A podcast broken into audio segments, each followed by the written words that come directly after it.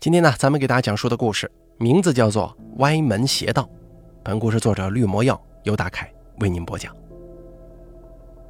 一阵急促且又长又响的敲锣声，把小井港镇的男男女女、老老少少从睡梦当中惊醒了。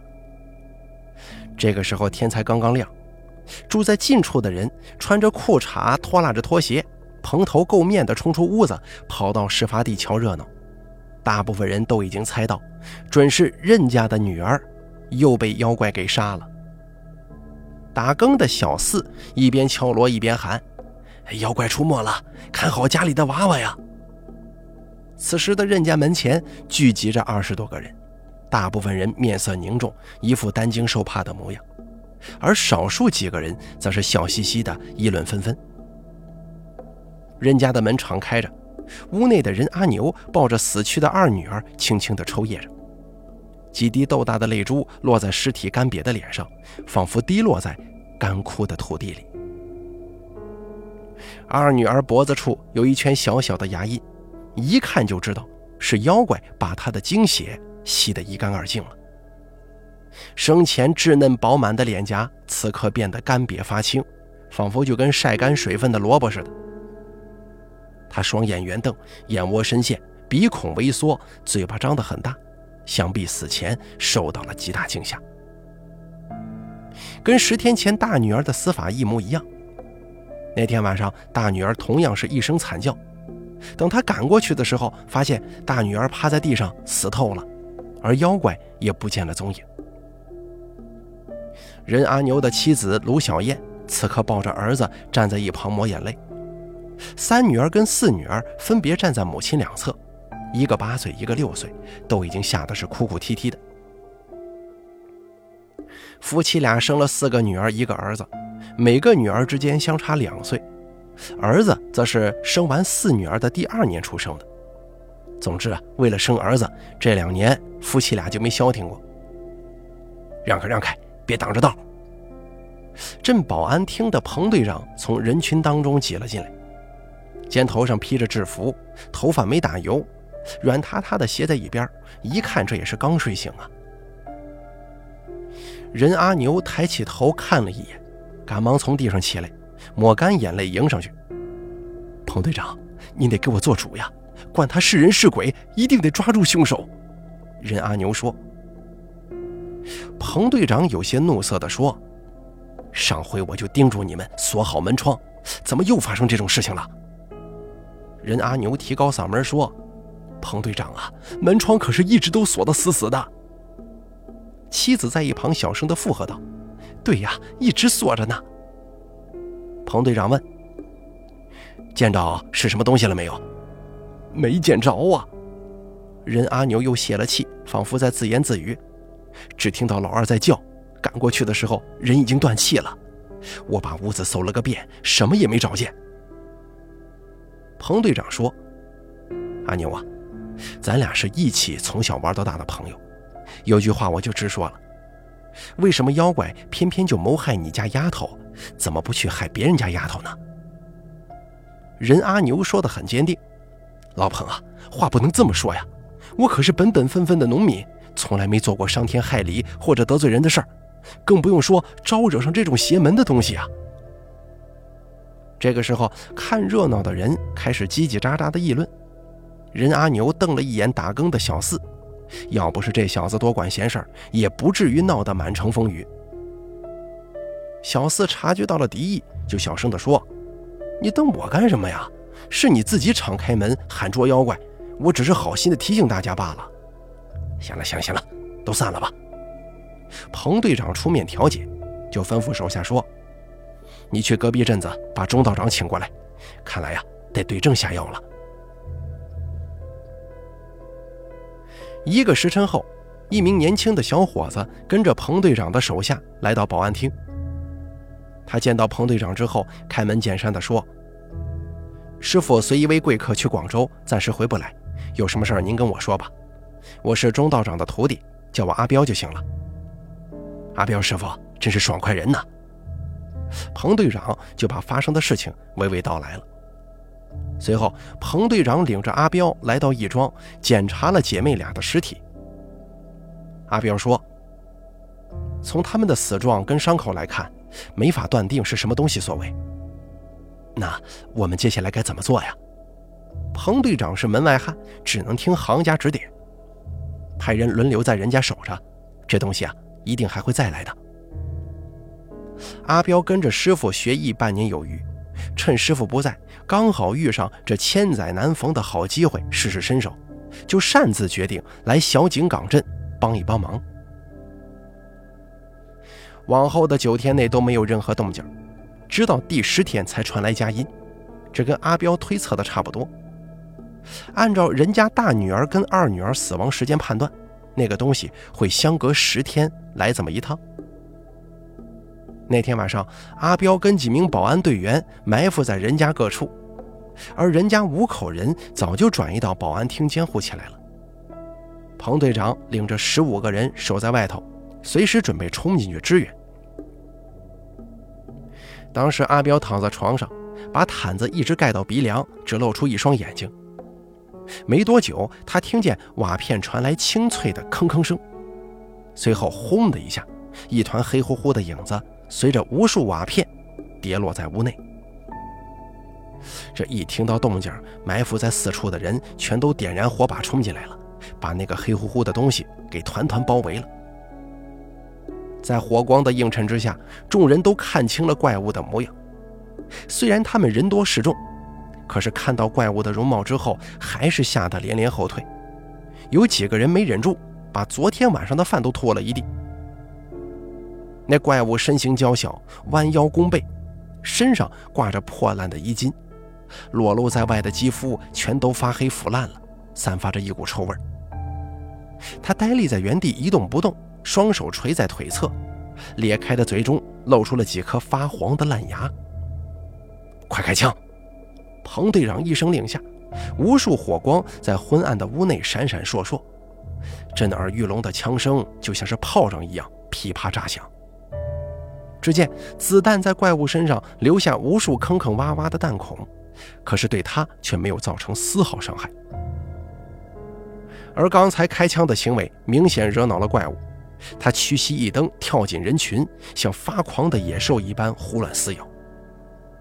阿彪一看。怪物不怕枪弹，马上从腰间抽出一张朱砂网，朝怪物头上掷去。朱砂网在空中散开，落在怪物身上，刚接触到他的皮肤，就触发出了阵阵电火，噼里啪啦的炸开了。怪物被网罩住，电火打在身上，令他暂时失去了行动能力。阿彪则趁机端出了提前准备好的黑狗血，劈头盖脸的就朝这怪物身上泼。此刻满屋子都是血腥味怪物站不多时，摇晃几下就倒地不起了。一阵黑烟从怪物体内冒出，盘旋于房梁之上，久久不肯离去。阿彪看在眼中，深感疑惑，就叫人取来一盆水，把怪物身上的狗血冲洗干净，又详细检查怪物的体貌特征。阿彪师傅真是够威风，法力高强啊！彭队长十分得意。事后百姓肯定会对他敬重加倍的。可是阿彪却面露失望之色。这是个傀儡师，我看事情啊没这么简单。怎么了？彭队长把手枪插回枪套。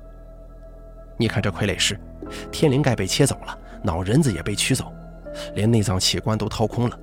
这东西啊是巫蛊里的禁术，他是没有自主意识的行尸。全凭术士操纵指挥。彭队长瞄了一眼行尸，果然，他的上半截脑袋跟肚皮都是空的。凭借多年经验，他断定任阿牛一定隐瞒了什么，这跟他初期的预想差不多。只是阿牛这小子嘴硬，不肯交代呀。彭队长吩咐道：“把任阿牛给我带过来。”一刻钟后，任阿牛回到自己家。当他见到那具行尸的时候，露出了极度恐惧的神色，同时心中也充满了感激。杀害自己女儿的凶手终于绳之于法了。任阿牛拱了拱手，作了个揖，说道：“哎，多亏了彭队长跟小师傅了，真是活菩萨在世啊！行了，你少拍马屁。”彭队长厉声呵斥：“吓得任阿牛浑身一颤。你老实给我交代，还有什么事情瞒着我们？任阿牛说：“绝绝对没有啊。”这会儿阿彪插嘴说道：“那你有没有遇到什么邪门的事情，或者说奇怪的人呢？”有那么一刹那，任阿牛的眼光变得闪烁涣散，似乎有什么话想说却不敢。都都没有。你不说，我们也帮不了你了。阿彪继续说：“幕后黑手很明显是冲着你家来的，你好自为之吧。我也该回去了。”阿彪说完，甩头就走。可是他还没踏出门槛呢，就被任阿牛给叫住了。“哎，小小师傅留步啊！我说，我通通都说。”任阿牛像是泄了气的皮球，整个人瘫软下去。为了保住一家性命，他也只好诉说这段往事了。六年前，当任阿牛的第四个女儿尚未出生的时候，他一直过得郁郁寡欢。毕竟都第四胎了，万一还不是儿子，这传宗接代的事儿该如何是好呢？那个时候，他老母亲尚在人世，可身体啊十分虚弱，整日病殃殃的，躺在床上哼哼唧唧的，要死不断气，一到半夜就说胡话，说什么屋外有鬼魂飘荡。一家六口子人呐，全凭他一个人养活，这压力着实有些不小。有一天，任阿牛干完农活，准备回家，他拖着疲惫的身躯，赤脚走在小路上。这条路只有一尺来宽，刚好能够容下一个人行走。忽然，小路对面出现了一位老人，年龄大概在八十来岁，面容慈祥和蔼，一双眼睛炯炯有神。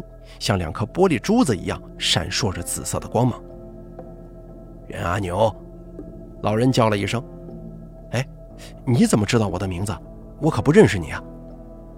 任阿牛跳下小路，走进田地，打算绕开这个老人。嘿嘿，可是我认识你呀！你有什么事儿？我能让你生儿子？切，我生不生儿子关你屁事儿！我这叫助人为乐，积德行善，你不听也罢了。只可惜呀，你先人的香火就断在你手上喽。老人嘿嘿一笑，哼着小曲儿，沿着羊肠小道走远，身后的影子在夕阳之下拉得老长，宛如一条黑色的麻绳。呸！装神弄鬼！